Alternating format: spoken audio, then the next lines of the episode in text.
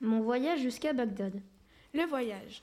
Aujourd'hui, je pars de Rome pour rejoindre Bagdad. J'y vais par bateau avec mes vivres. Je longe les côtes italiennes et m'arrête pour reprendre des vivres à Catane pendant une semaine.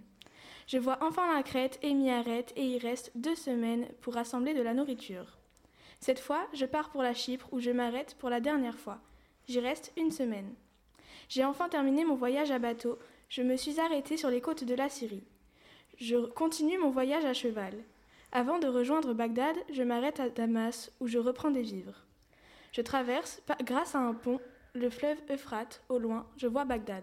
Bagdad s'étend sur les rives du Tigre. C'est une ville ronde, symbole de perfection. Elle est ouverte par carte porte vers chaque partie du monde. Bagdad est protégée par un mur, une digue, bordée d'un fossé. Au centre, la grande place, il y a le palais et à côté la grande mosquée. Le lieu culte des musulmans. La mosquée est un lieu culte des musulmans où les croyants discutent. On peut se reposer et jouer aux échecs et écouter des poètes en se réunissant. La mosquée est un souk, c'est un marché en arabe, un, un marché souvent couvert. Le Coran. Le Coran est le livre sacré des musulmans. Selon la légende, il contiendrait les paroles qu'aurait transmises à Mohammed Allah. La nourriture des musulmans. Les musulmans n'ont pas le droit de manger de la viande d'animaux qui meurent d'eux-mêmes. Ils n'ont pas le droit de manger de la viande de porc et n'ont pas le droit de boire de, de boissons alcoolisées. Les cinq piliers de l'islam. Le ramadan, une période de un mois où les musulmans jeûnent du lever au coucher du soleil. L'aumône aux pauvres. Les musulmans doivent donner leurs biens aux pauvres. Le pèlerinage à la Mecque. Les musulmans doivent se rendre à la Mecque au moins une fois dans leur vie pour aller à la Kaaba qui abrite la, pierre noire élevée par Abraham selon les traditions musulmanes. La profession de foi. Les musulmans prononcent leur foi. La, prière cinq fois par jour. Les croyances. Dieu t'a envoyé un livre contenant la vérité et qui confirme les écritures et qu'on possède avant lui. Il fit descendre le Torah et l'évangile pour servir de direction aux hommes.